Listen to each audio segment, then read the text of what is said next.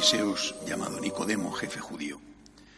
Este fue a ver a Jesús de noche y le dijo, Rabí, sabemos que has venido de parte de Dios como maestro, porque nadie puede hacer los signos que tú haces si Dios no está con él. Jesús le contestó, En verdad, en verdad te digo, el que no nazca de nuevo no puede ver el reino de Dios. Nicodemo le pregunta, ¿cómo puede nacer un hombre siendo viejo? ¿Acaso puede por segunda vez entrar en el vientre de su madre y nacer? Jesús le contestó, en verdad, en verdad te digo, el que no nazca de agua y de espíritu no puede entrar en el reino de Dios. Lo que nace de la carne es la carne, lo que nace del espíritu es espíritu. No te extrañes de que te haya dicho tenéis que nacer de nuevo. El viento sopla donde quiere y oye su ruido, pero no sabes de dónde viene ni a dónde va. Así es todo el que ha nacido del Espíritu. Palabra del Señor. Estas palabras de Jesús, este diálogo con Nicodemo, es una llamada a la conversión, a un nuevo nacimiento que es el que se produce con el bautismo, con el agua regeneradora del bautismo. Y cuando ya estamos bautizados, pues con ese otro tipo de bautismo que es la penitencia, la, la confesión previa a la confesión está el arrepentimiento, es decir, la conciencia de que somos pecadores. Y una conciencia que no debe ofuscarse nunca, pase lo que pase. Es fundamental mantener la luz de la conciencia encendida, aunque caigamos, aunque pequemos, porque el Señor está dispuesto a perdonar setenta veces siete, pero no puede perdonarnos si no estamos arrepentidos si no hacemos propósito de enmienda, si no le pedimos perdón. Por lo tanto, primero, la enseñanza del Evangelio de hoy es esta. Tienes que nacer de nuevo, tienes que estar continuamente en una actitud de conversión.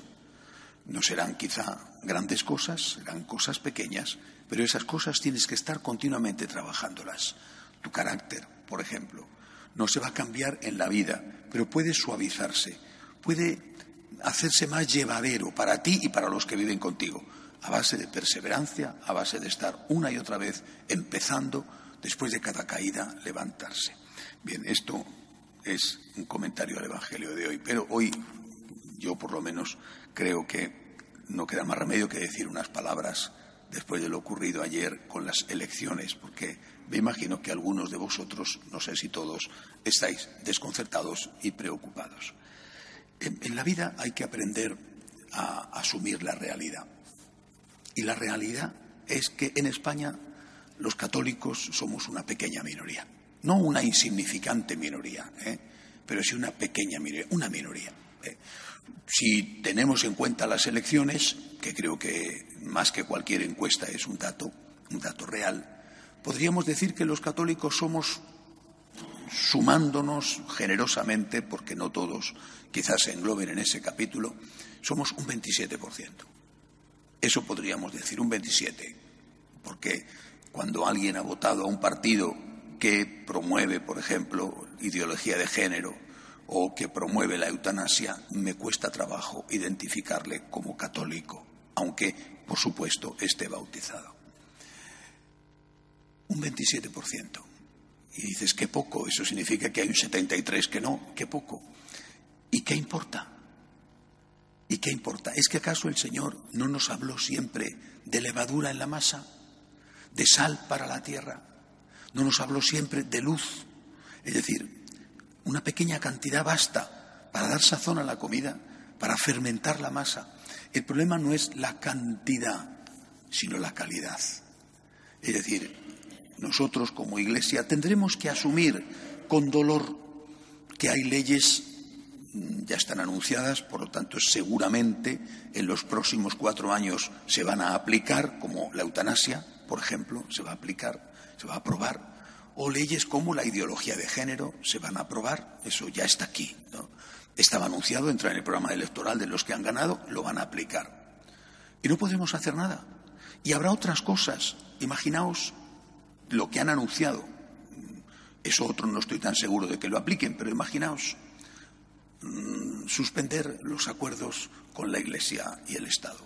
Es decir, mm, por ejemplo, los donativos ya no van a tener desgrabación fiscal, por ejemplo, o incluso es posible que los templos, de esto ya no estoy tan seguro, pero hasta cabe en la posibilidad, sobre todo si gobierna en alianza con Podemos, cabe incluso la posibilidad de que a los templos tengan que pagar el impuesto de bienes inmuebles. Es decir, van a tener que cerrar la práctica totalidad de las iglesias. ¿Es que acaso no empezamos en unas catacumbas? ¿Es que acaso no empezamos siendo perseguidos y echados a los leones? El problema, repito, no es si tenemos apoyo del gobierno o si somos mayoría. El problema es, ¿estamos con Jesús? ¿Somos fieles a Jesús? ¿Cristo es lo primero en nuestra vida? No hace mucho, el Papa Benedicto, en un documento extraordinario por su lucidez y su oportunidad, decía, el católico tiene que tener siempre en el horizonte el martirio. Y esto lo hemos olvidado.